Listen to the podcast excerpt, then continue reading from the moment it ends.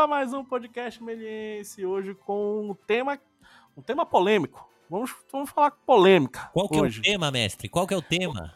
O tema Qual que antes polêmica? é, como é que você está, meu amigo? E aí, continua mestre? bem, eu tô? continua tranquilo?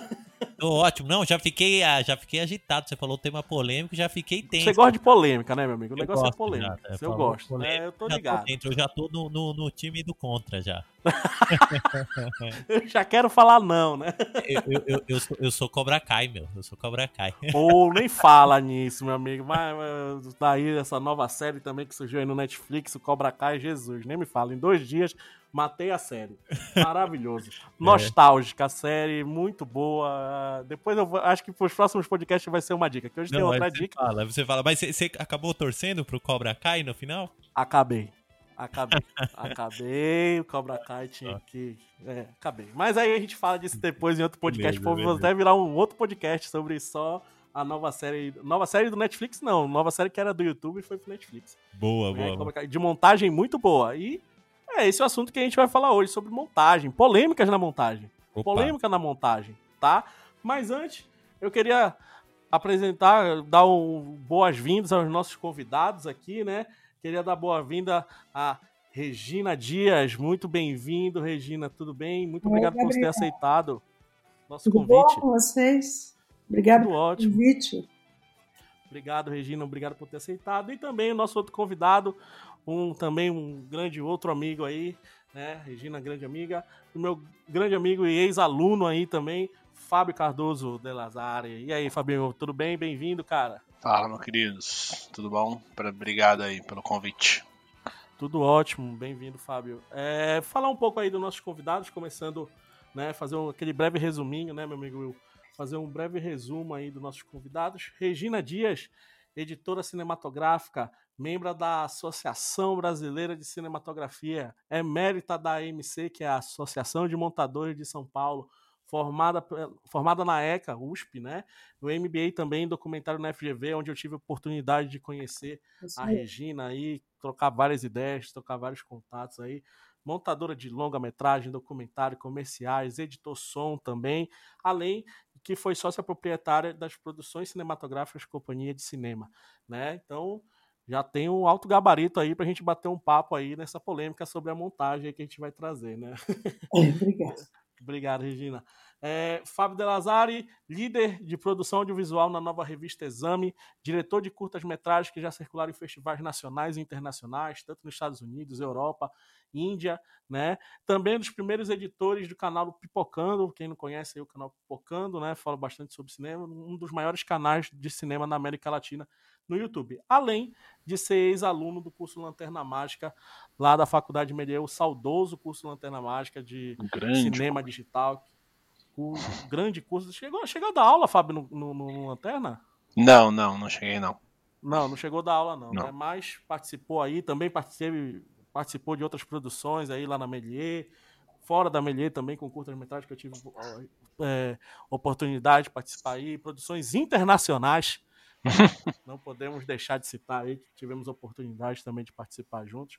Então, o que, que a gente vai tratar aqui hoje sobre a montagem? O que seria essa polêmica da montagem? Né? Uma polêmica que surgiu polêmica, mas eu acho que é uma discussão que é, é- é válida, né, para trazer aqui no, no- nesse, nesse canal, que é um canal de discussão, além de entrevistas aí que a gente faz, é um canal de, de discussão, de bate-papo, de mesas redondas aí, não tão redondas porque estamos online, né, mas mesas virtuais, né, redondas, mas que surgiu dentro de uma sala de aula, que surgiu numa aula minha, né, de montagem, aonde um aluno me perguntou sobre a função do montador, né, e quando eu falei para ele a função do montador, ele se espantou, pensando que a função do montador também era trabalhar com motion graphics, com, com, com câmera, com edição de áudio, com, com, com colorização e por aí vai. Né? Aquelas vagas de edição, as polêmicas vagas de edição de hoje em dia. Mas antes da gente entrar nesse assunto, eu queria saber um pouco, Regina, Hum. é, como você como você entrou, não só da Regina, do Fábio também, como você entrou nesse mundo da montagem, né? Como foi para você entrar nesse mundo da montagem? Como você é, é, acessou esse mundo maravilhoso que é da montagem, essa arte? Né? É, eu, eu, eu acho que eu tive um feeling bem antecipado, porque eu entrei em 75 na ECA e eu queria ser montadora de cinema. Eu tive a felicidade de, de eu tive contatos com produtores de comerciais antes, porque o meu meu marido já trabalhava em produtora e então eu vi eu vi que eu queria ser aquilo ali, eu queria montar, né? Na verdade, eu comecei querendo entrar na ECA, na, na FAO. Mas eu não consegui porque eu tinha feito, enfim, não tinha feito física, química.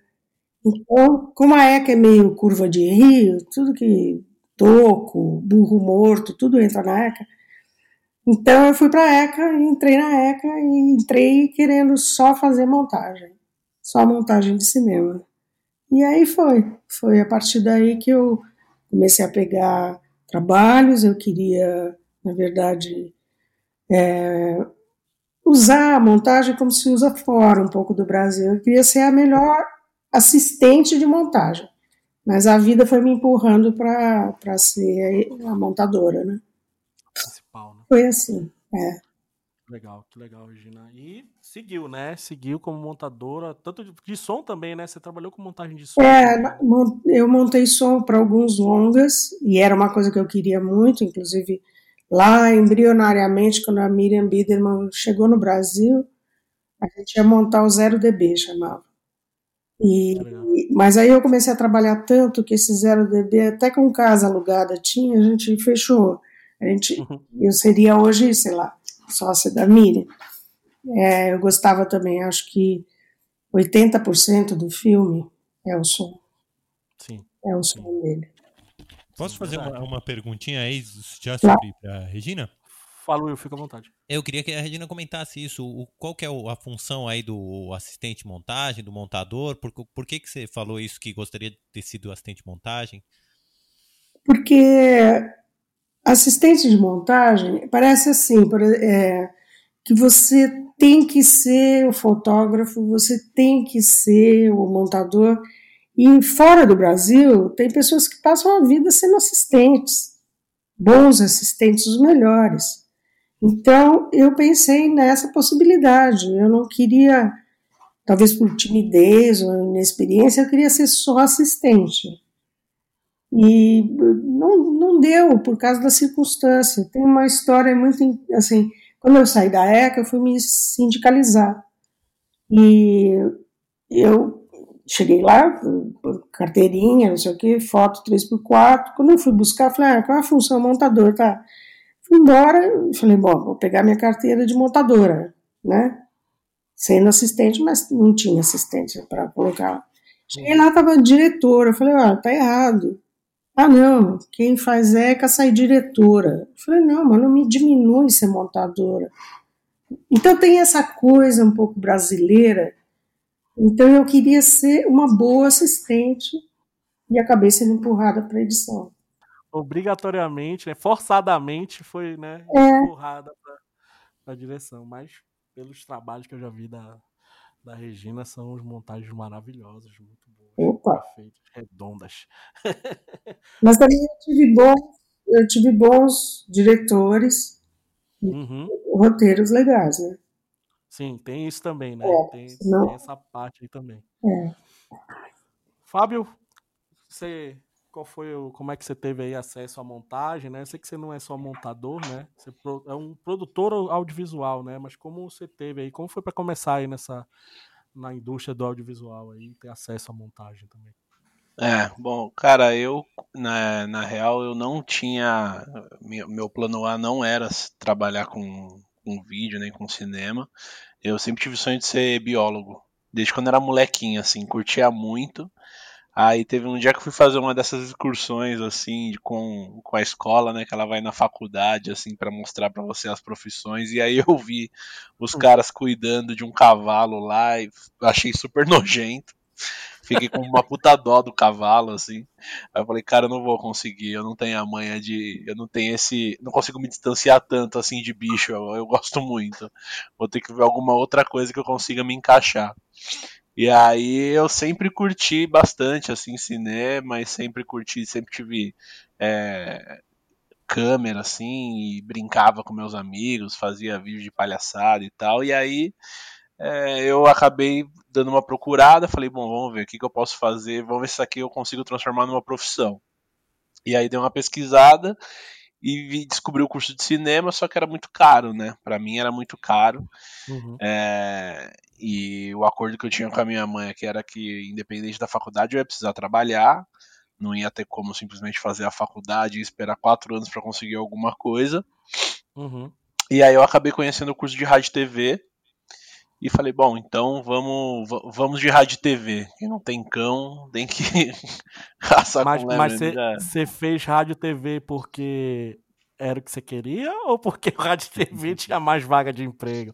É, é um, um, uma, uma da, do, dos boatos que rolava assim, quando eu conversava com gente da área, era assim, ó, cara, quem faz cinema fica uns quatro anos e não consegue estágio. Então o pessoal de rádio e TV consegue sempre estágio, é muito mais fácil. Falei, ah, então vai ter que ser rádio e TV mesmo. Não vai ter jeito.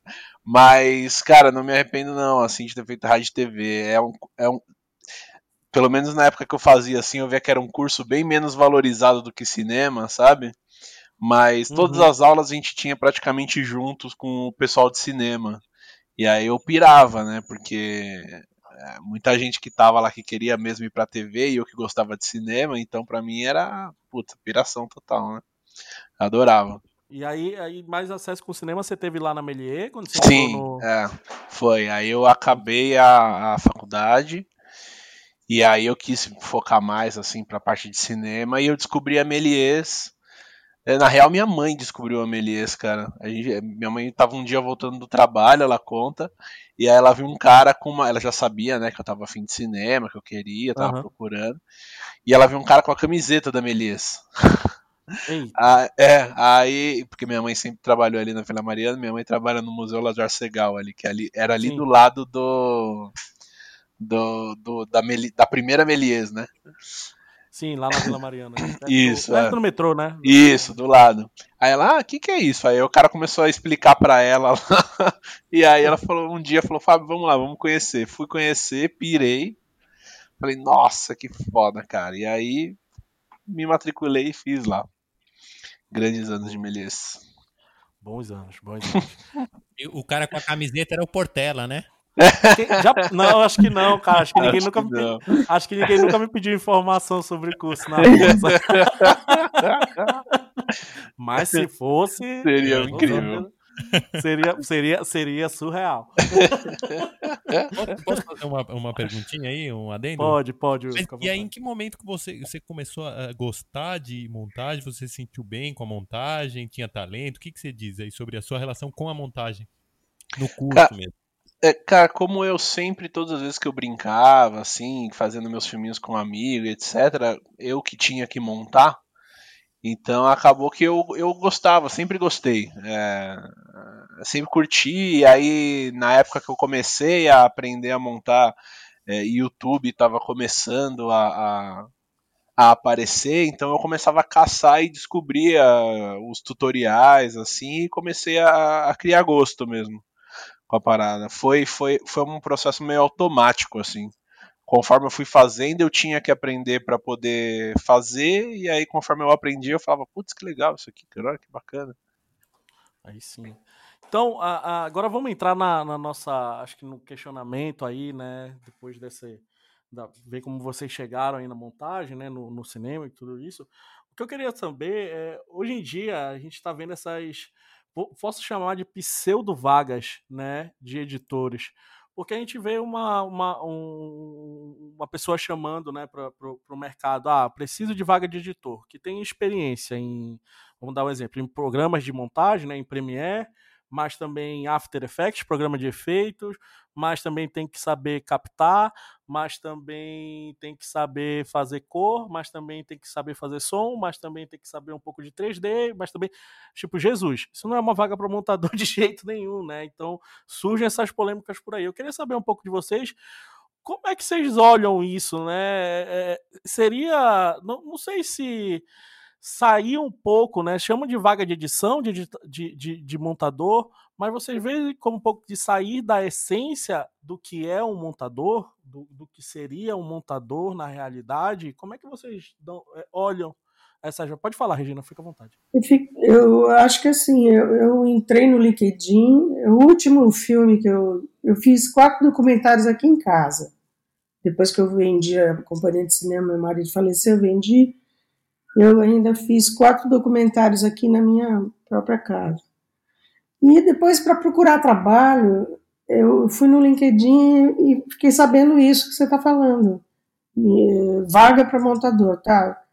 Isso, isso, isso, tudo, tudo, finalizador, finalizador de som, colorista, é, mixagem, não existe isso. Para mim, não porque eu não opere, é porque a, minha formação ela é categórica na, na, licença de usar a narrativa e só trabalhar na narrativa em cima de um roteiro.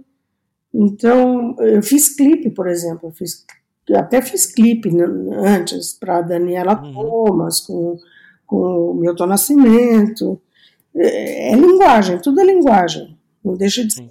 Agora, acabou para mim a profissão, porque o máximo que eu posso ser hoje é talvez uma orientadora de, de montagem, porque eu acho uma sobrecarga imensa e você não está detido, você não está com seu olhar na narrativa, a não ser que hoje, uma, uma formação como a do Fábio, uma pessoa bem mais jovem, por já ter nascido na circunstância da, do multifacetado do mundo, consiga se estabelecer fazendo muito, várias coisas, né? Uhum. Não sei se é isso que impõe essa coisa, essa, essa dimensão, ou se é a dimensão econômica, que aí peca por peca, vai pecar em algum canto. Sim, é, eu vejo, eu vejo eu, eu vejo bastante isso, né? Também de, de pecar. Foi até uma surpresa para meus alunos quando eu perguntei, né? em sala de aula, eles surpreenderam quando eu falei que não, né?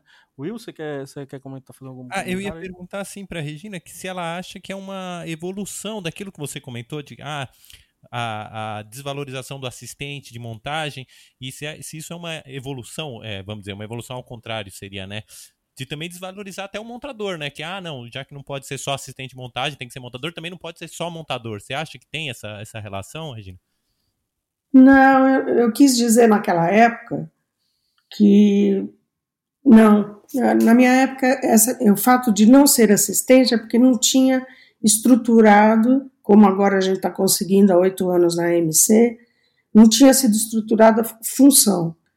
Então, eu poderia ser se tivesse, como tem, por exemplo, nos Estados Unidos, você ser segundo assistente, depois primeiro, você faz uma carreira que, você, que, é, que, que vai dando condição de você subir.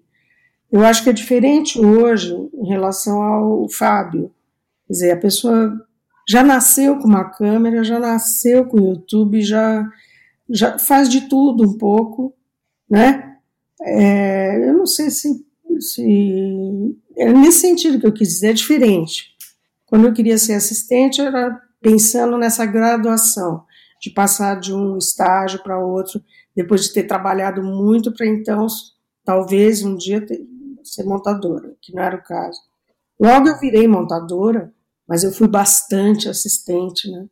Eu era a segunda assistente do Mauro Alice no Beijo da Mulher-Aranha. A primeira era Cristina Amaral. A gente falava, entendeu? Então eu vi a estrutura do, do, de produção internacional funcionando né? Uhum. Ganhava por semana, etc, etc. O que eu estou tentando dizer, William, é que talvez uh, hoje, com a facilidade de tudo, você não chegue muito a, a fazer muita coisa uh, com essa estrutura, né? Não, tem, economicamente não tem. Eu não sei se isso é só no Brasil, se é fora do Brasil, também é assim. O caso do Fábio, de fazer tudo, né? Não sei como é que tá fora. Fábio, quer falar um pouquinho sobre isso aí? Você também contrata lá, né? Você começa a também ver as pessoas que vão entrar contigo. Até, até mandando um abraço aí pro David. O David está trabalhando contigo lá Tá, tá. na- no exame, né? Aham. Eu, Tá vi lá. um abraço pro David, que é ex-aluno também aí da, da, da É. UB, né? Nas próximas a gente chama ele, ele vai pirar. Vamos, vamos chamar. Cara, é... eu acho que tá mais envolvido com a questão, é, igual a, a Regina falou, tá mais, eu acho que tá mais envolvido com a questão econômica do que com uma questão de, não sei, do mercado, assim. É, eu acho que Uhum. as pessoas que estão contratando, elas não têm essa noção de que o montador ele, ele é um cara que precisa apenas estar prestando atenção ali na montagem, no corte, etc. Porque eu acho que o mundo como é hoje não tem tempo suficiente para a gente ter uma pessoa que faça só isso, sabe? É, no mundo de cinema, assim, é, eu acho que isso ainda se mantém, né? É, eu acho que quando a pessoa vai fazer um filme assim, você tem que ter um cara que é só montador, o cara que só faz a cor, um cara que só faz a pose, enfim. Agora, num mundo assim mais. É, no mundo de empresa privada, assim, eu acho que é. Hoje em dia já ficou uma coisa que é inviável, sabe? Uhum. Eu acho que é, ninguém vai se arriscar a contratar uma pessoa que só saiba mexer no Premiere, por exemplo. É, porque não tem como. é, as demandas são cada vez maiores. Hoje lá na Exame, por exemplo, a gente tem roteirista que tem que aprender a mexer no Premiere. Não tem, não tem dó, ninguém tem dó não. Você tem que, você tem que meio que se vira nos 30 assim. Mas eu, que- só dar um adendo aqui. né? Lá na MC, o pessoal é, conversa muito sobre trabalho. Trabalho, co- coisas que a gente não conversava, preços, valores, semanas. E muita gente trabalha, a maioria lá trabalha com Evid, e eles são montadores mesmo. Então eu vejo pedindo assistência. Alguém tem alguém para me mandar um assistente? É, nas sextas-feiras eles batem print da tela e você sabe o que eles estão fazendo. Ainda tem uma estrutura com o cinemão, vamos chamar assim, que evidentemente eles não, eles não põem play, não dizem o que eles estão montando, e é para ser ético, né? Mas tem, tem muita gente com a estrutura de, de apenas ser o montador do filme. Hoje eu vi uma, um, Ev, um, um plugin de Evid maravilhoso, o roteiro está do lado da cena. E as cenas penduradas, assim, take um, dois, três. Então você lê no roteiro e dá play na primeira, play na segunda. Na outra tela você joga, você escolhe através do screen. Tem um nome, depois eu vou localizar. Então tem isso, tem. Né? O que não pode é, eu acho que é. E de uma vez, se nós estamos falando com seus alunos, Gabriel, né? É, existe sim, acho que a sua, procede a sua preocupação, vamos chamar de preocupação. Uhum. É, é uma, foi uma preocupação mesmo, é, Regina, que surgiu, porque a gente tem, a gente vê, né, tantos trabalhos aí de que, que a gente vê, principalmente essas vagas, né? A primeira coisa que eu falo com meus alunos é, para começar, o nome da vaga tá errado, né? Não é uma vaga de edição, é uma vaga de produtor de conteúdo audiovisual. Ah, sim. Isso. Né? Acho que por aí já, já, já começa o erro, né? Acho que, que pelo nome, pelo nome, não sei se o Fábio concorda comigo também, a Regina concorda comigo, mas é, pelo nome já, já, já começa o errado, né? E, e também é, é, o que a gente falou, é tanta coisa que eles exigem, é tanta coisa, e vai chegar numa hora a gente vai ver uma falha no produto, né? Que eu acho que essa agilidade, essa rapidez, essa coisa toda tira uma essência, né, que eu acho do montador, que é ter tempo, né? Tempo uhum. para ver, tempo para não ver, né? Tempo para deixar de lado e tudo isso, né? Então, vendo isso, e até deixo a pergunta para vocês. Eu acho que acaba é, é, empobrecendo o trabalho de montagem, né?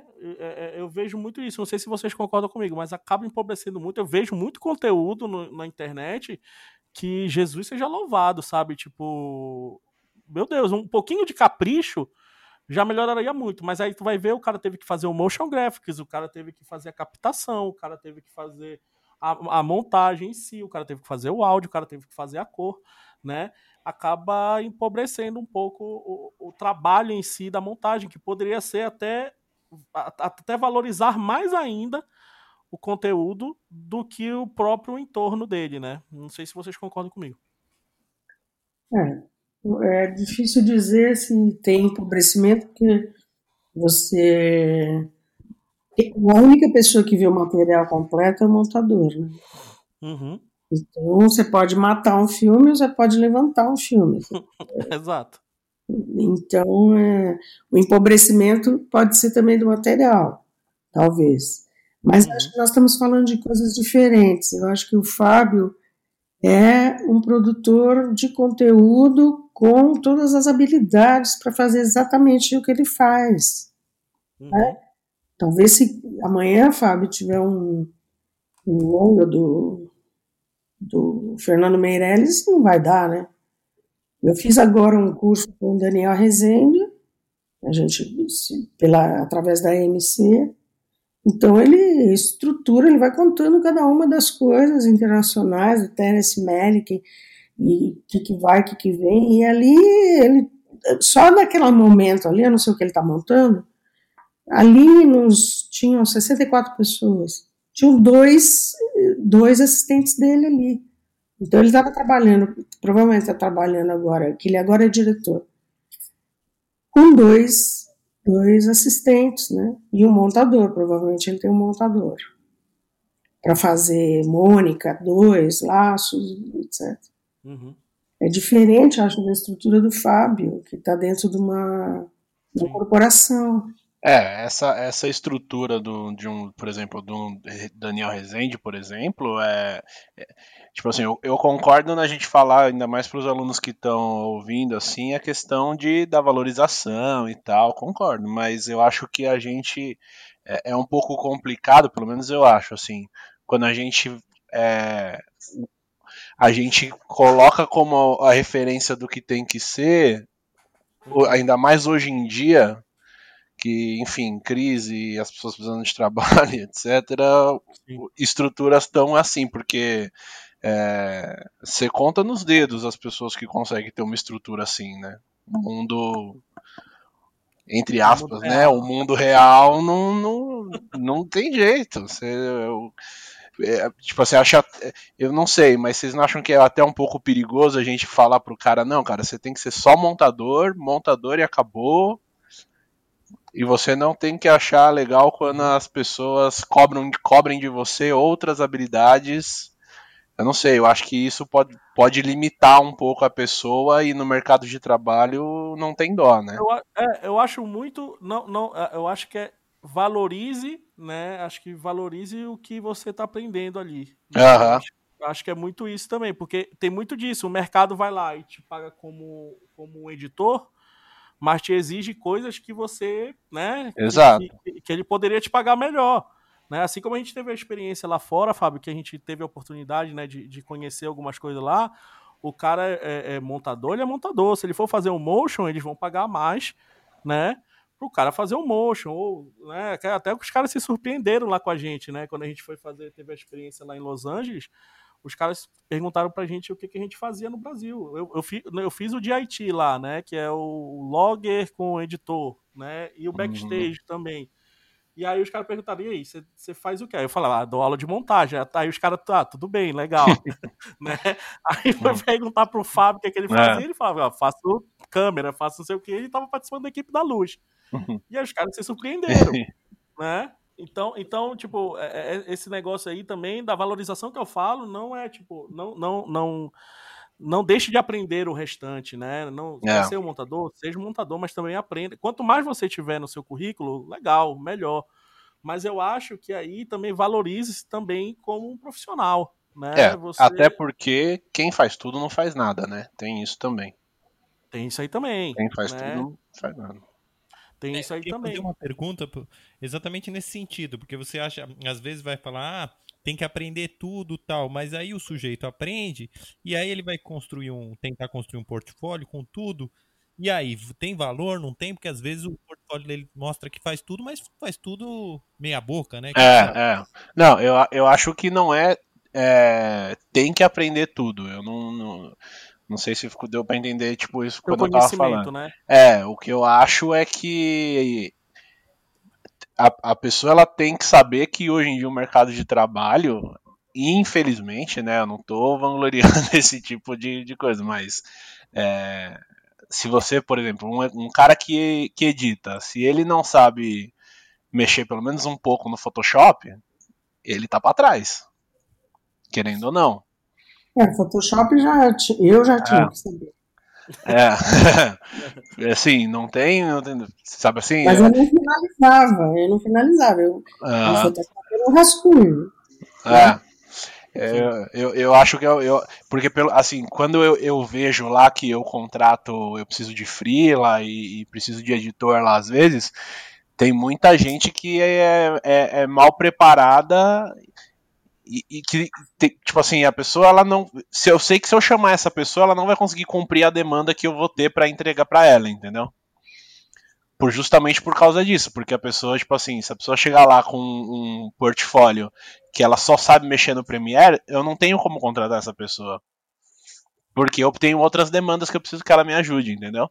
Mas é que você, Fábio, pelo que eu estou entendendo, o seu trabalho é quase que um trabalho de tem uma coisa muito de jornalista, de documental, de, do momento, da semana, que você precisa sim. informar, entendeu? Sim, sim. Então, não é, não é exatamente esse exemplo para a ideia do Gabriel de valorização do editor, porque o seu trabalho, ao contrário, você precisa é, ter gente mais ágil, quase como uma TV, uhum. quase como TV. É, mas até produtoras mesmo. Eu e o Gabriel, a gente tem amigos que trabalham em produtora que. produtora de comercial e tal, que eu, é difícil eles chamarem um cara que é só montador. É, o, o, o que a gente vê, né? É, é acho que o, o, o, comercial, né, ainda uhum. aqui no Brasil, é, é o que bota o dinheiro no bolso da galera, né? Pois é. Querendo ou não, ainda aqui no Brasil, pode ter certeza que a grande maioria das pessoas que hoje em dia trabalham com cinema, cinema, né? Teve, tiveram, acho que até você mesmo, né, Regina? Teve que passar um pouco pelo comercial, né? Pouco, passei 20 anos. Pouco não. É, exato, teve que passar pela publicidade, né? Querendo ou não, porque é, eu tive muita sorte porque eu, eu, eu, tinha o diretor principal da que eu trabalhei mais tempo uhum.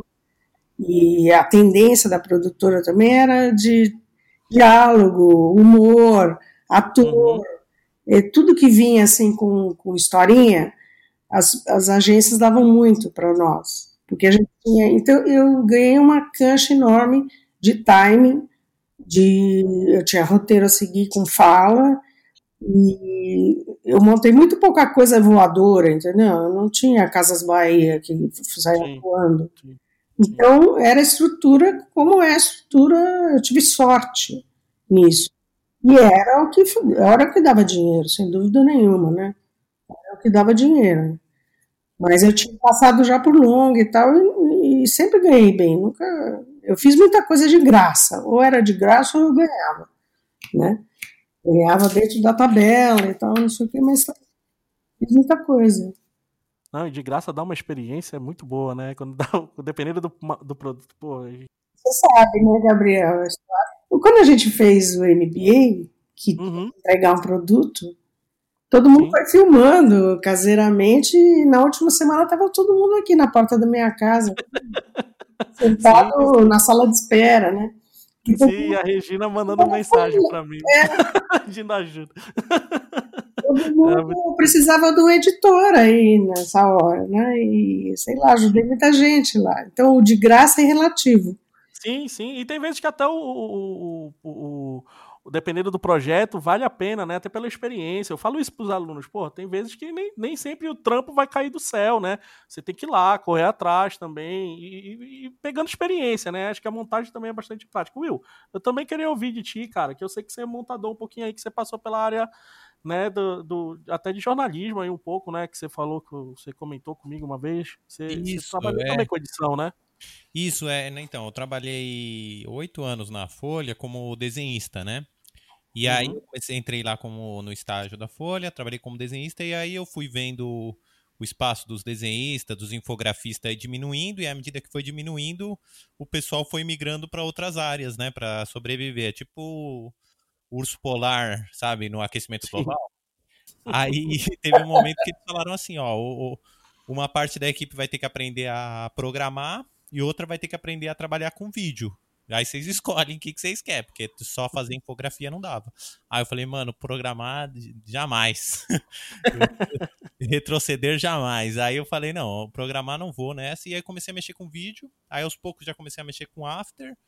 E aí animar. E aí me jogaram para fazer tudo em vídeo lá, porque a equipe era minúscula, né? A equipe do, do vídeo. Eu entrei na equipe de vídeo logo depois que saiu o programa da televisão, do TV Folha, né? E aí a gente tinha uma equipe de quatro pessoas e a gente tinha que lançar um vídeo na internet por dia. Então a gente edit, é, captava, editava, roteirizava, é, fazia animação e é isso, fazia tudo. E aí em algum Atacadão, momento. né? Hã? Atacadão, né? É, sabe, chuta, escanteio e corre para cabecear. E aí uma hora eu falei, não dá, não dá, não, não consigo mais. E aprendi muito, mas eu falei, ah, não. Porque você não. Eu trabalhava à noite também, né? E aí já tava com relacionamento, queria ter filho tal. Eu falei, ah, não, não era mais para mim já. E aí também o, o, o mercado do, do, da Folha, pelo menos a, a, o setor de, de infografia, de vídeo, a gente sabe, né, que os jornais estão passando por uma crise. E aí foi diminuindo, diminuindo. Eu falei, ah, não, a maioria das pessoas que eu trabalhei lá já não tá, né? Então foi isso. Eu, eu, eu editei e tal, mas com outra pegada, com essa pegada aí mais de, de, de filmmaker, né? Necessidade do mercado, né? Foi é, bem isso, né? É. Ou, você, ou você trampa com isso, ou você sai, né? É, e aí eu fazia tudo, né? Eu fazia isso, é tratamento de cor, tratamento de som, tudo, mas tudo para ser, é, ser publicado no mesmo dia, né? Que tinha essa meta, cumprir um vídeo por dia. Hoje já não é mais assim, né? Então, sim, sim. eu fui por fora. Mas eu tenho uma história para contar sobre isso, só. Conte. É, o sujeito que trabalhou lá comigo, ele conseguiu um trabalho aí, ele me mandou para um jornal americano de edição. E aí ele me chamou esses dias aí para me perguntou, falou: oh, "Você dá aula de desenho?" Eu falou: "Dou, tal". Ele falou: "Dá aula de animação?" Eu falou: "Dou também", tal. Ele falou: "Mas eu perguntei por quê?" Ele falou: "Porque a vaga que eu tô lá de editor para esse jornal americano tem que fazer animação também. Eu falei, mas tipo animação tradicional? Ele falou, é. Aí eu falei, mano, aí eu já acho que é demais. Nossa. Porque eu falei, meu, é demais, não dá, não dá conta. É o que a, a Regina falou, então qual é o cargo? Porque a quantidade de coisa que você precisa saber, não, não, não tem como. O cara que faz animação, eu, eu, isso é uma coisa que na Folha, às vezes me pediam animação tradicional, né? E aí eu falei, meu, não dá conta, eu não tenho tempo suficiente. Um uhum. animador tradicional, ele tem que ter um tempo para entregar, sei lá, um, dois minutos por semana. Eu tenho que entregar um vídeo por dia de quatro, cinco Nossa. minutos. Eu não consigo. Nossa, vida. Não, é demais, é muito trabalho, né? É, aí eu falo, não, aí o trabalho já é demais. Já, já a gente já tá numa. numa é, é mais do que gincana, né? É mais do que passa ou repassa. Aí já é. não sei. Sabe a Olimpíada do Faustão, né? Sim, é isso mesmo, te vira aí, né? Sobe Cara, a ponte, joga a bola em cima. É, cair o bolo, andar em cima daqueles, daqueles rolos gigantes, cair no jacaré. Sim, sim, é isso mesmo. Uh, Regina, eu queria que você comentasse também um pouquinho da MC, né? Que, que, que eu acho muito legal isso. Que ah, isso seria muito, tempo, muito interessante. Tempo, né? É. Pode falar um pouquinho aí da Associação de Montadores de São Paulo. É. Tem a EDIT no Rio e tem a MC, que é a Associação de Montadores de Cinema São Paulo. Ah, eu acho que é um grupo muito estimulante, é um, eles estão fazendo muitas coisas positivas para a carreira, eles estão normatizando, eles estão, sabe, coisas que nós nunca, montadores dinossáuricos, nunca fizemos, entendeu? Os Jurássicos nunca fizeram, tinha poucos montadores no mercado, bons. E a gente tentou algumas reuniões, não conseguiu. Essa meninada está arrebentando de trocar informação. Eu, eu sou muito estimulada ali. Eu vejo que eles fazem realmente um pouco de tudo, mas também vejo que eles têm, alguns talvez, a disponibilidade de ter uma, um trabalho mais tranquilo e no, com normas, e eles falam muito sobre acerca de preço. E então, qualquer fortalecimento, qualquer fortalecimento de grupo, no sentido de sindicato, no sentido antigo, é, ajuda você e te apoia nessas decisões de não fazer tudo, entendeu? Ou de, sabe, pelo menos se sente apoiado nessa, nesse, e é muito aberto lá. Eu, eu sou emérita, eu não pago, eu já te falei isso. Então eu acho também que não deve ser muito caro. A pessoa entra a MC na internet, a associação, e tenta, acho que vale a pena para quem está no mercado, ter um grupo de apoio, ter um sindicato, ter uma, uma normalização da profissão, né? Nesse, mesmo que seja para fazer muita coisa, você tem lá os seus iguais. Exato. Né? Exato. Acho que é normalizar isso, né? Ó, se você for Normatizar, montador. Né? Normatizar. Uhum. É. Se você fizer, sei lá, é, um montador com motion graphics, você pode cobrar isso aqui a mais, né? Isso, isso seria bem legal, seria, acho que, acho que é o certo, né? Essa, essa é a verdade, sabe? É, é, criar os níveis de montadores, né? se você quiser, é, uhum. Gabriel, eu te ponho em contato com o Zeca Sadek, que é o, Vamos? Que é o cara da MC, uhum. Um jurássico muito, muito elegante, muito tranquilo. E ele, ele pode te contar e contar para os seus alunos em que pé que está melhor do que eu e quem sabe envolver as pessoas nisso, que é muito importante né, para todos. Claro, claro. Regina, é... posso fazer uma questão aí? É, você acha que durante muito tempo faltou isso, é, tanto nos montadores quanto no audiovisual, assim como todo, faltou essa união de grupo, essa formação de classe? Nossa Senhora, William, é o que mais faltou, é o que a gente mais se ressentia, porque eles manipulavam isso, né? Os produtores manipulavam isso, porque tinham poucos montadores. E então a gente foi obrigado a fazer um monte de coisa. Eu vejo que lá eles têm uma. Os caras falam para o outro: ó, oh, não pega não, não pega não, ninguém pega. Então você acaba fazendo um grupo coeso, né? Eu não sei se é isso que você me perguntou. É exato, é isso mesmo. É. É, é, é, bem legal você ter perguntado isso, porque acho que é justamente isso, né? O mercado acabou, né, criando essa normatização aí que quando os motoristas. É, é, é, acho que junta um pouco disso que a Regina falou e isso que você perguntou aí, né, Will? É, o mercado acabou normatizando o que é o editor, né? Acho que ficou tão, tão viciante o negócio de tipo, ah, é, é, difícil aqui no Brasil a gente falar sobre isso, né? Porque pô, a gente está numa, tá numa economia que está um negócio difícil. O Fábio pode até falar mais um pouco. Pô, tá, a gente já está numa economia que está complicado, né? De você contratar uma pessoa, né? E aí, querendo ou não, vai ter que exigir. E aí parece que a, essa galera que está vindo agora, né? Essa, esses novos editores, os novos produtores de conteúdo audiovisual, já colocaram isso na cabeça. Não, se eu não souber motion graphics, se eu não souber. É, é tipo, virou uma norma. Já não virou um. Como eu posso falar? Um a mais. Né?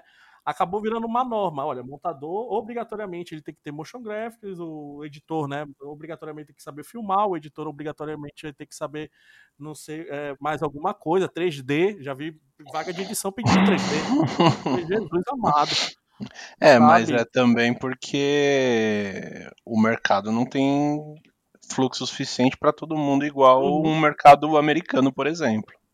Né? Tem isso também. Então, quanto mais o cara souber, mais ele vai se destacar. Então, acho que eu concordo também que o mercado ele acabou dando uma martelada aí na cabeça de todo mundo, que o cara tem que saber tudo. Mas uhum. tem também uma questão meio de seleção natural, assim, né? De Sim que o, o, cara ele acaba, tipo assim, não, vou saber um pouquinho aqui de 3D, porque, putz, se aparecer alguma coisinha, vai, eu pego e quem sabe eu consigo me virar. O cara que tá procurando uhum. trabalho, né, cara, o cara tem que. Sim, tem que arranjar do jeito que dá, né? Sim, correr para todos os lados. Exato, é, tirar para é, todo é, lado. O problema, o problema maior, eu acho, é, é que normatizou-se uma um tipo de tipo o, o quanto o cara tem que ter no, no pacote ali, né? Mas na hora de pagar ninguém normatizou porra nenhuma. né? Na hora de pagar continua o editor lá, né? O, a vaga de edição continua. Acho que essa é a minha maior revolta na, uhum. na, história, né? Ô, Matt, fala, eu. É, comentar que porque eu, eu uma coisa, eu não sou especialista, mas eu li um pouco a respeito. Estava lendo agora recentemente um, o livro do Miyazaki, né, o diretor de animação é, japonês, que ele fala que aconteceu isso no Japão, né? Que aos poucos foi se exigindo cada vez mais dos animadores japoneses, o, é, foi se explorando isso que eram jovens, e aí chegou num patamar em que hoje a, o que se paga para um animador é tão baixo que ele não consegue mais ter uma casa própria. Ou ele mora na casa dos pais, ou ele mora de favor no próprio estúdio, dorme embaixo da escrivaninha, porque chegou num ponto que. E aí você fala, meu, não é um problema, o Miyazaki fala isso. Não é um problema da indústria no sentido de que gera dinheiro. As animações são vendidas para o mundo inteiro japonês. Uhum. Só que se criou um sistema de escravidão. Falou assim: não, você tem que saber demais, mas a gente não vai te pagar porque você é jovem, você está aprendendo. E ele falou, mano, mas é todo assim, não é tipo tem uma fase da sua vida. Ele falou, é, é quase insustentável. Você, você criou uma indústria que vive assim, vive com essa lógica. Ele falou, aí quando os americanos vão lá comprar as animações japonesas, pagam já sabendo que o valor é assim, com um nível é, baixo do trabalhador, o cara que aponta o lápis mesmo. Eu comecei trabalhando como montadora mesmo no comercial e apesar de ser mulher do dono, eu, é, a gente trabalhava profissionalmente. Eu tinha cachê, emitia nota, todas essas coisas, não tinha nada a ver. Estava no orçamento, vinham discutir para mim, comigo, se podia baixar meu preço. Eu falava não, aquelas coisas tudo, tudo acontecia normalmente.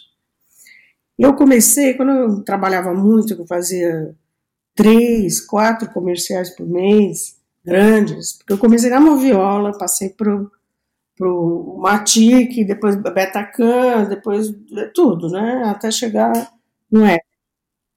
Eu, eu lembro que a gente, o montador ganhava pelo, pelo trabalho uma diária de fotógrafo, que era 2 mil dólares. Tá certo? E cada versão era paga separadamente. Até top de 5 segundos a gente ganhava. De repente os pacotes começaram a fechar só com os, tudo junto. Ah, versão de 30, versão de 1 minuto, versão de 15, top de 5 segundos, o diabo todo num preço só. Bom, em 20 anos, eu ganhava 2 mil dólares por trabalho e saí, abandonei, larguei, levantei a bunda da cadeira. Em 2004, falei, não faço mais isso, porque eu ganhava 800 reais por comercial. Então, claro, tinham milhares de meninos milhares de meninas que devem estar hoje, até hoje, na casa dos pais, que podiam e, e só tinha aquilo para fazer. É o que o Fábio falou, né? O mercado foi impondo uma, uma loucura, né? E o que o William está reiterando no Japão. Quer dizer, se não tomar cuidado, principalmente hoje no Brasil, que acho que a gente não pode nem falar de hoje no Brasil, que apaga esse ano, mas é, vai acontecer muito rapidamente. Vira a regra da indústria, né? Vira a regra, mas eles continuam ganhando do mesmo jeito. Sim, é, é isso que eu tô vendo mesmo. Tá virando uma nada mais que uma uma regrinha aí disso. O editor tem que fazer tudo isso, né? É, é, é, é complicado e não estou dizendo para ninguém não fazer, mas eu acho que principalmente eu trago essa, esse questionamento aqui é principalmente para os meus alunos, para quem estiver entrando aí na área, para quem estiver entrando no mercado, né? É, valorize-se, né? Eu acho que se a gente não se valorizar, né, como profissional e como aprendizado, né? Pô, você está pagando uma faculdade, você está pagando cursos, você está pagando internet, você está pagando tudo isso. E, poxa, sabe, valorize como um profissional. Saiba tudo, tem que saber de tudo hoje em dia? Tem que saber mais um pouco? Tem, é bom saber, né? É bom saber de tudo um pouco. Isso até vai agregar mais como um profissional para você, né? Mas também valorize. Você gastou também para saber de tudo, né? Estuda, né? É a sua vida, né? A minha Exato. vida inteirinha, eu não sou outra coisa, eu sou montadora. Sim, sim, sim. Sou editora de cinema. Tudo é Eu voltado acho- para isso. Ô, Portela, só uma coisa que eu vejo, eu sou mais da área do, do desenho, né? Que é assim, um cuidado que a gente tem que ter, pelo menos eu falo para meus alunos, é assim, tudo bem amar o que você faz, a gente tem paixão, mas toma cuidado pro, é, na hora de você vender o seu produto, saber que é, não ser explorado pela sua paixão, né? Você está vendendo um Exato. produto, você tem um trabalho, o trabalho tem um tempo que você demorou para aprender, né? Eu acho que tem que isso tem que colocar na ideia dos alunos. É, é, é- é bem isso que eu quero trazer pra eles, sabe? Eu, eu não vou, tam- eu também sou um desses que faz tudo, né? Eu crio meus projetos, eu faço a colorização, eu edito o som, faço edição, captura, tudo isso.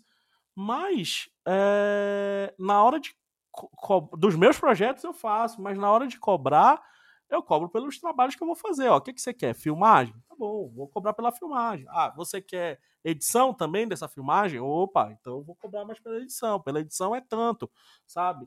Ah, você quer o que? Motion? Beleza, então até mais tanto pelo motion. E, e acaba. é, é, infelizmente, um, acaba muito perdendo trabalho por causa que, tipo, eu tô cobrando justo, né?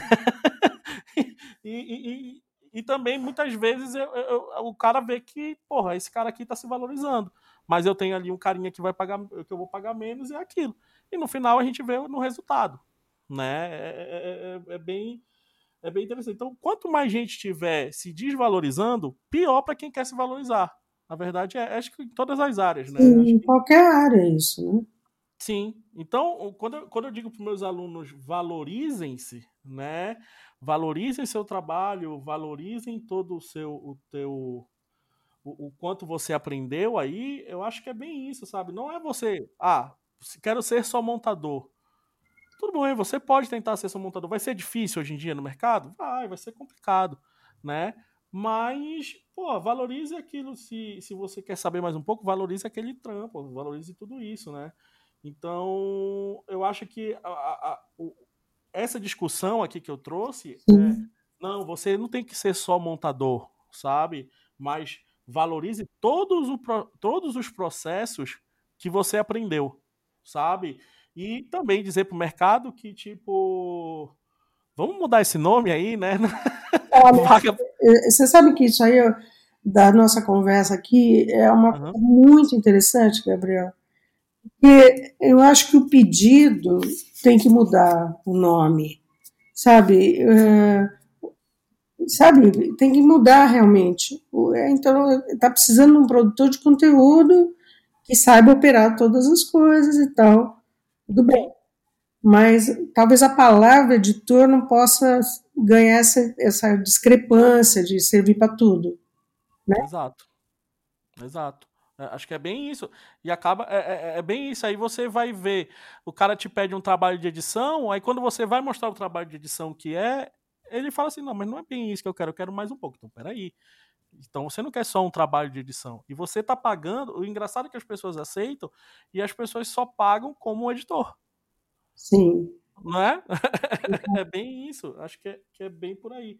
Então, eu acho que essa discussão que eu trago aqui é mais do tipo: vamos se valorizar tanto como montadores e também vamos nos valorizar tanto quanto produ- produtores de conteúdo de audiovisual. Exato. Sabe? É, é bem isso. Eu acho que. Não, não exclui nada, não precisa excluir nada. Exato. Não precisa excluir nada. Sim, se você quer ser um montador, maravilha. É como você falou, né, Regina? Eu quero ser assistente de montadora. Aham. E é isso, sabe? Tipo, eu quero ser. E você foi, né? Virou montadora por causa do, do, do mercado também, né? Que te existiu aí, uma montagem, tudo isso, para você ser logo montadora. Mas eu acho que é isso. Eu quero ser um montador, você pode ser só um montador, um editor, sabe? Não obrigatoriamente você tem que saber as outras coisas. Mas se você souber, legal, sabe? Vai lá, faça isso. Aham. Entendeu? É, é- é- é- faça, é muito bom você saber de tudo. Os grandes, acho que os grandes diretores de cinema também começaram como montagem, né? Também começaram como, como, como sabendo de tudo um pouco, né? É assim, para você pedir, você tem que saber, né?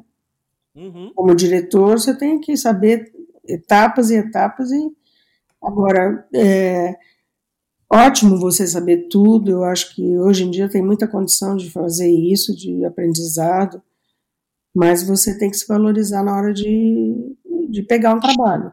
Se todo mundo fizer isso, que é a ideia da associação, as coisas começam a mudar de, de cara, né? Exato, exato. É bem isso mesmo. Não, eu concordo, com certeza. Eu acho que a pessoa tem que se valorizar mesmo. Ainda mais hoje em dia que cada vez paga menos e exige mais, com certeza. É, eu só acho que é válido sempre você saber um pouco mais que a maioria, assim, sabe? É sempre correr atrás de de estar tá por dentro, mesmo que não seja a sua área, porque eu acho que essa questão de, de querer cobrar cada vez mais não vem só para questão de montador, não. Isso é para fotógrafo também, Gabriel que tira foto pra caramba, ele tá ligado que é, o pessoal você conseguir hoje trabalho de fotógrafo mesmo, tipo do cara que só vai lá e tira foto, já não é tão mais fácil quanto era antes, né? Ainda mais porque hoje está muito mais acessível também a questão da câmera. É, isso para todas as áreas, acho, na real.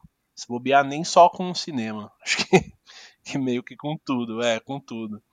É, mas claro, eu acho que vale você valorizar a sua área, porque se você não valorizar, ninguém vai valorizar. Não tem muito segredo. Uhum. Mas tem em mente também que, assim, se o mercado é assim e a gente precisa primeiro criar um bom mercado para aí sim a gente poder é, pensar nessa, nessas questões, assim, eu acho. Eu acho que o, o nosso problema é que a gente não tem ainda um mercado legal pro moleque que tá aí com 17 anos, 18 anos, falar, porra, cara, eu vou ser montador e é isso, vou pagar minhas contas fazendo isso. Eu acho que ou o cara ele já vai ter uma indicação boa para começar a trabalhar, ou quando ele acabar a faculdade dele, ele vai sofrer um pouquinho, eu acho. Pelo menos é a minha visão de mercado, assim, hoje. É, meu amigo Will, Vamos chegando aqui no nosso, no nosso finalmente. Vamos, né? né? E aí, vamos de diquinha? Vamos, vamos de dicas. Vamos de dica. Quando a gente começa contigo? É, você que sabe, você que sabe, posso começar. Então, manda aí. Depois eu mando e depois os nossos convidados mandam ah. as nossas dicas aí. Eu vou indicar algo bem é, heterodoxo, vamos dizer assim. Eu assisti um filme recentemente no Netflix chamado A Vingança de Vijay. Já assistiu Vingança oh. de Vijay? Rapaz, não, não vi, mas me interessei muito, porque eu vi suas postagens sobre, sobre o filme. Então, porque eu adoro cinema indiano, né? Assisti pouco do cinema indiano, mas eu gosto muito. E aí eu vi o, que tinha alguns filmes indianos e coloquei alguns. Aí eu assisti alguns e o que mais me impressionou foi A Vingança de Vijay. Que é assim, é um filme tipicamente de Bollywood, 1990, o Vingança de Vijay. Com o astro Amitabh, eu não sei falar direito, mas é Amitabh Bachchan, super uhum. ator indiano, que a história é a seguinte: é um sujeito que os, o pai era um professor de uma aldeia pobre e ele foi assassinado pela máfia. E aí o Vijay, que é o ator, o Amitabh Bachchan, decide se vingar. Ele é criança e decide se vingar. Só que ele vira um gangster de marca maior. E o filme, meu, é delicioso de surreal. tem uma cena, por exemplo, que o Vijay, é, ele é, tem uma emboscada a lá a Poderoso Chefão. Tem o carro dele, aí vem os carros dos outros gangsters, e eles metralham o carro do, do Vijay, né? Metralham, não deixa um... É, é um queijo suíço o carro dele. E aí eles ficam parados e aí sai o Vijay sem um tiro. O Vijay sem um tiro nenhum. e aí ele sai, ele olha, ele tá de terno branco sempre, né? Ele olha para os caras que metralharam ele e falou: "Por que que atiraram no meu carro?" eu tô aqui, atira em mim. Ele fala: "Atira aqui, pode atirar no peito mesmo." Nossa. Aí ele fala assim, mas antes deles atirar, ele fala: "Mas se vocês atirar, tem certeza que eu morri, porque senão eu vou voltar para vocês." Jesus. E aí eles metralham o cara, meu. Eles metralham ele. E ele sobrevive para se vingar, meu. É óbvio, né? A liberdade do cinema indiano, Bollywood. Meu, é, é maravilhoso, é, é, liberto, é surreal, é divertido. Ó, é, um, é um banquete. Ele, não, aí ele pega cada bala que deram nele no hospital uhum. Para devolver pros caras, né? Ele vai matar os caras com a bala que atingiu ele.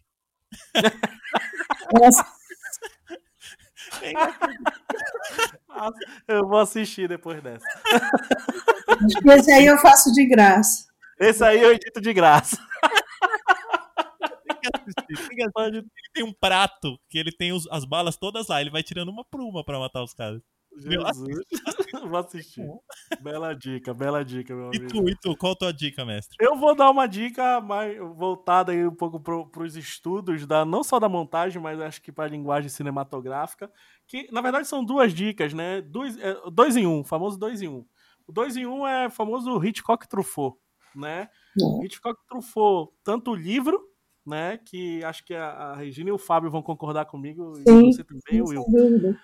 É o livro de cabeceira, né? Eu acho que uhum. qualquer pessoa que quer produzir aí o, o, o, produzir conteúdo audiovisual, né? Acho que essa parte é uma entrevista, tá? Esse livro é uma entrevista com o do Truffaut lá em 1962. É uma entrevista do Truffaut com o Hitchcock, né? Duas escolas totalmente diferentes aí, a escola é, do, do Hitchcock inglês americana aí, né? E o, e o Truffaut, a escola francesa, a Novelle Vague né? E uma troca de informações entre dois diretores maravilhosas, sabe? Tipo, de como criar, como, como surgem. Vai, o, o Truffaut vai entrevistando o Hitchcock perguntando de filme a filme do Hitchcock, sabe? De, de, de, como ele produziu, de como ele pensou, e eles vão discutindo, abre uma discussão muito legal.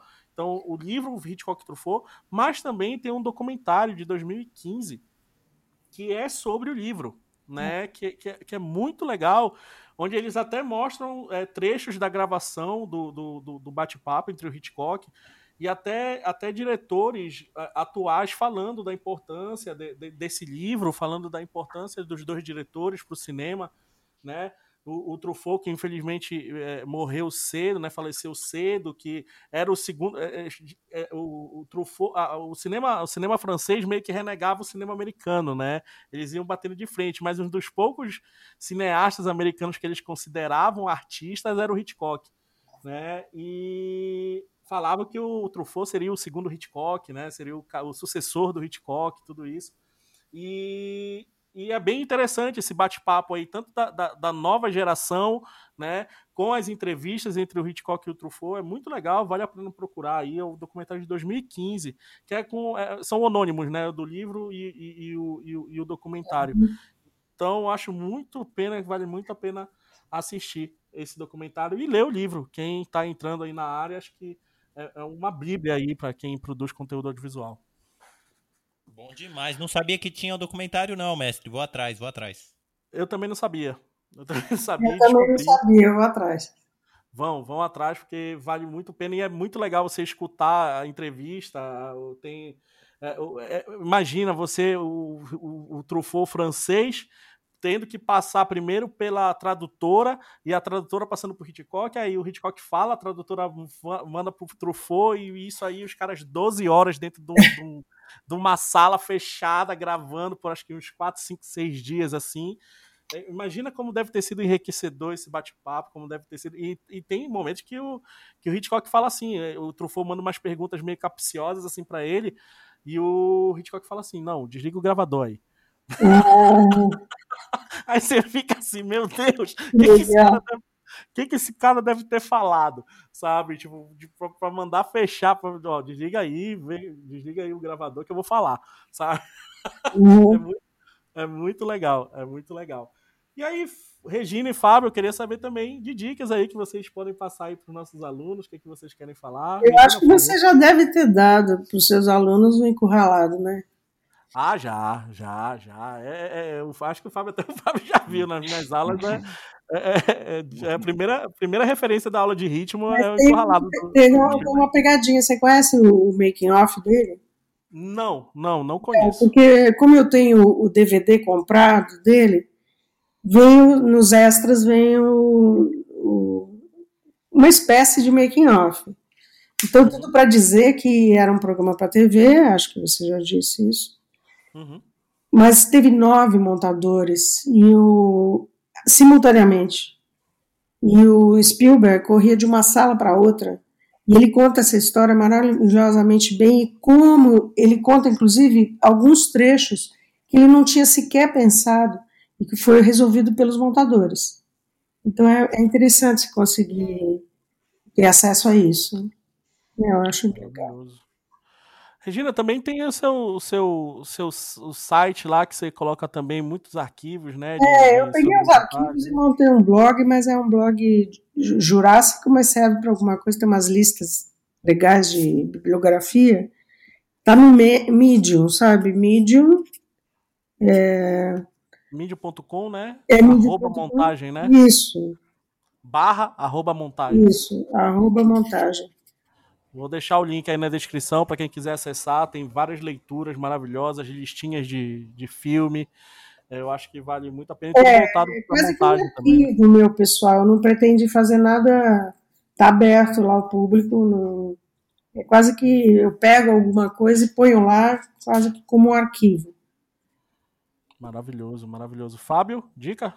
Cara, eu queria falar que eu vou falar uma coisa que é o que eu gosto de fazer, que é assistir todo e qualquer tipo de making off, cara. Esse final de semana aí, por exemplo, aí de quarentena, quando eu fui perceber, eu tava três horas assistindo making off, que, eu adoro de todo e qualquer filme, cara. Eu acho que é é uma aula assim que é, é muito difícil você achar, sabe? Você vê, tem, a, tem filmes assim que, que eu gosto, que aí eu pego e falo, cara, como é que os caras fizeram isso? Aí eu vou, vejo o making off, acho incrível. Os making offs do Nolan, making off, cara, o do Senhor dos Anéis que a gente assistia junto, que eu, puta, piro, acho incrível.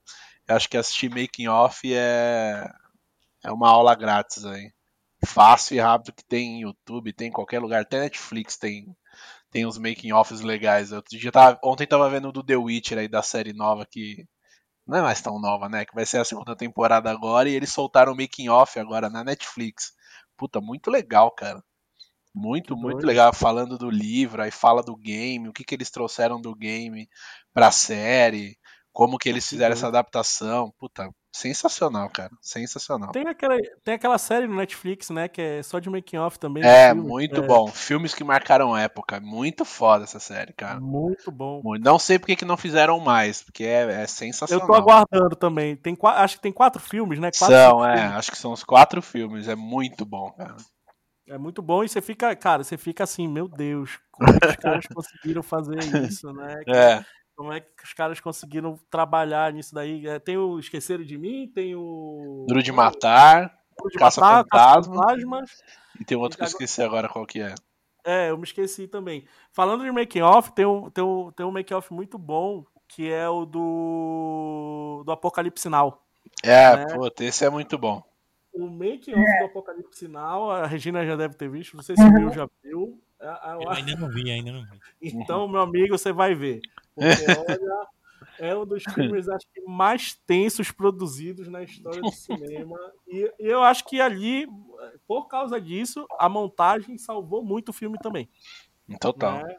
Por causa, se você for ver a tensão, o que rolou no set, acho que você fica assim, meu Deus, que caos, que caótico. E os caras demoraram um ano, quase um, anos aí para filmar o negócio por causa de caos, de briga, de, de até de ditador se metendo no meio do filme, sabe? Tipo, um negócio surreal. E guerra, né, cara? A hora que ele quer gravar aquela cena guerra, do helicóptero e do nada não, os helicópteros têm que ir embora porque eles vão lá atirar nos caras. Exato, porque tá rolando uma guerra civil e os helicópteros têm que ir embora.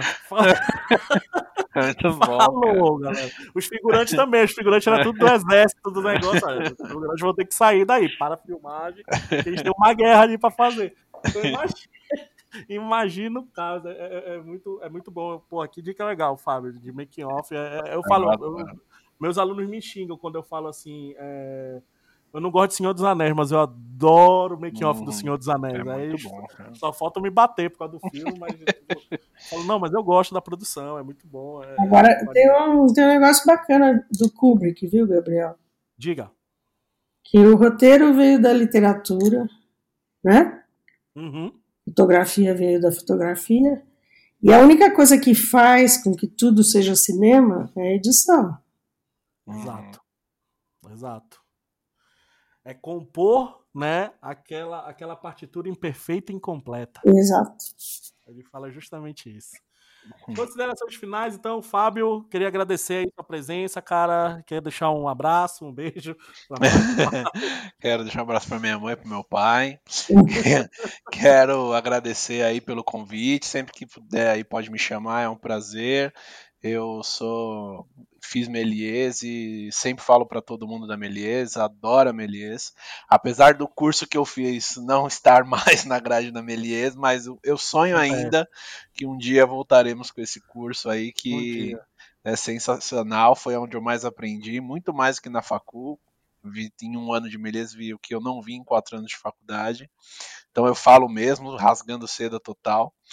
E, pô, valeu aí, obrigado pelo convite e chamar o pessoal aí pra me seguir no Instagram, né? Fazer um jabazinho aí. Opa, fica à vontade. Opa, aproveitar. Me segue aí no Instagram ou no meu canal lá no YouTube, Fábio De Lázari, com dois L's e dois Is, tudo junto. Lembrando que tem altas fotos lá que. Tem, várias que foi o Portelinha que tirou. Um grande fotógrafo aí de Exatamente.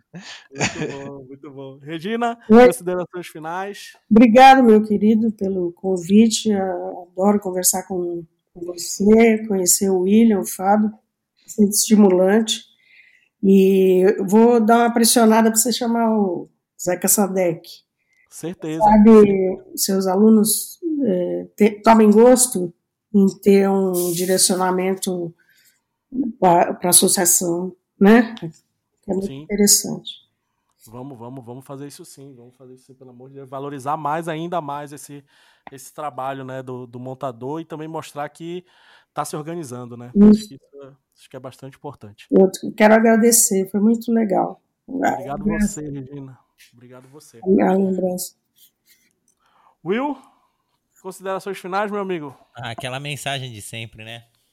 Mantenha-se vivo? Vamos ficar vivos. da nossa, da nossa queridíssima inigualável ex-ministra. É, é, só essa mensagem, né? Ficou, eu acho que foi a melhor mensagem que esse governo foi capaz de Mantenham-se vivos, né? É, eu, já, eu, já, falei e continuo falando. Foi por essa mensagem que ela foi tirada do cargo, viu? Não foi por nada, foi apenas por essa é, mensagem. Não, pelo, o resto, pelas loucuras, eles concordaram. Quando ela falou isso, esses malucos da destruição falaram: não, não é isso que a gente quer, não. É isso, é isso mesmo. É o que aconteceu. É, vamos manter, vamos, vamos sobrevivendo, né? Vivendo e sobrevivendo sem um arranhão. Né? Então, vamos finalizando aqui esse grande podcast. Eu queria agradecer a todos aqui, esse grande bate-papo, esse grande ensinamento que a gente trouxe aí, esse, essa grande discussão maravilhosa que a gente trouxe. E vamos trazer mais dessa discussão sobre montagem, sobre todos os tipos de arte que a Melier, né? aí traz junto no seu pacote criativo. Beleza? Então, até a próxima, pessoal. Um abraço. Tchau.